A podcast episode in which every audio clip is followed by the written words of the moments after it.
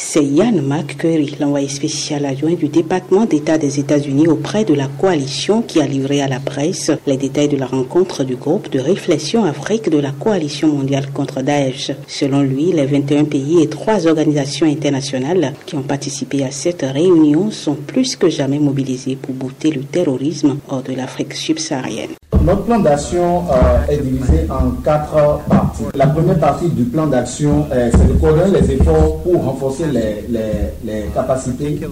Un, en matière de sécurité des frontières.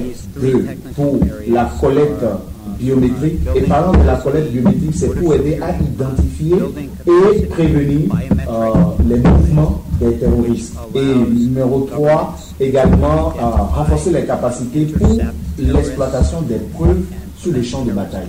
C'est en 2022 que le Bénin a décidé de rejoindre la coalition mondiale contre Daesh devant la fréquence des attaques terroristes dans le nord du pays. La réunion de Cotonou a eu lieu quelques mois après celle de Niamey, dont les objectifs étaient la mobilisation des compétences contre le djihadisme. Les Béninois attendent beaucoup de ce groupe de réflexion pour la sécurité au niveau des frontières et dans les coins reculés. Il faudrait que euh, véritablement on ait des résultats tangibles euh, qui puissent permettre de, marquer, euh, mettons, les le, processus qui est déjà engagé en termes de déradicalisation, en termes d'assèchement euh, des sources de financement du terrorisme, que la coopération au niveau régional et international euh, puisse produire ses fruits. Euh, L'initiative CRA devrait être euh, amplifiée à long terme. Lors de son point de presse, l'envoyé spécial a souligné que la coalition a des objectifs bien définis et entend marquer qualitativement la lutte contre le terrorisme en accompagnant les mesures déjà mises en place par les pays dont le Bénin pour lutter contre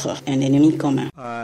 cette euh, coalition globale euh, euh, s'intéresse beaucoup à ce qui se passe, à la situation sécuritaire en Syrie, en Irak, en Asie centrale, mais également il y a de plus en plus un intérêt qui monte et qui focalise sur la sécurité en Afrique, particulièrement ce qui se passe dans le Sahel. La seule chose que les Béninois savaient du terrorisme leur était rapportée par les médias. Mais depuis, les attaques se sont multipliées avec des conséquences tant sur le plan humain que matériel. En plus de la coalition mondiale contre Daesh, les autorités béninoises ont également scellé quelques partenariats sur le plan militaire afin de se donner assez de ressources contre le terrorisme. De Cotonou, Zinette Fleur dans les Pouveaux Afrique.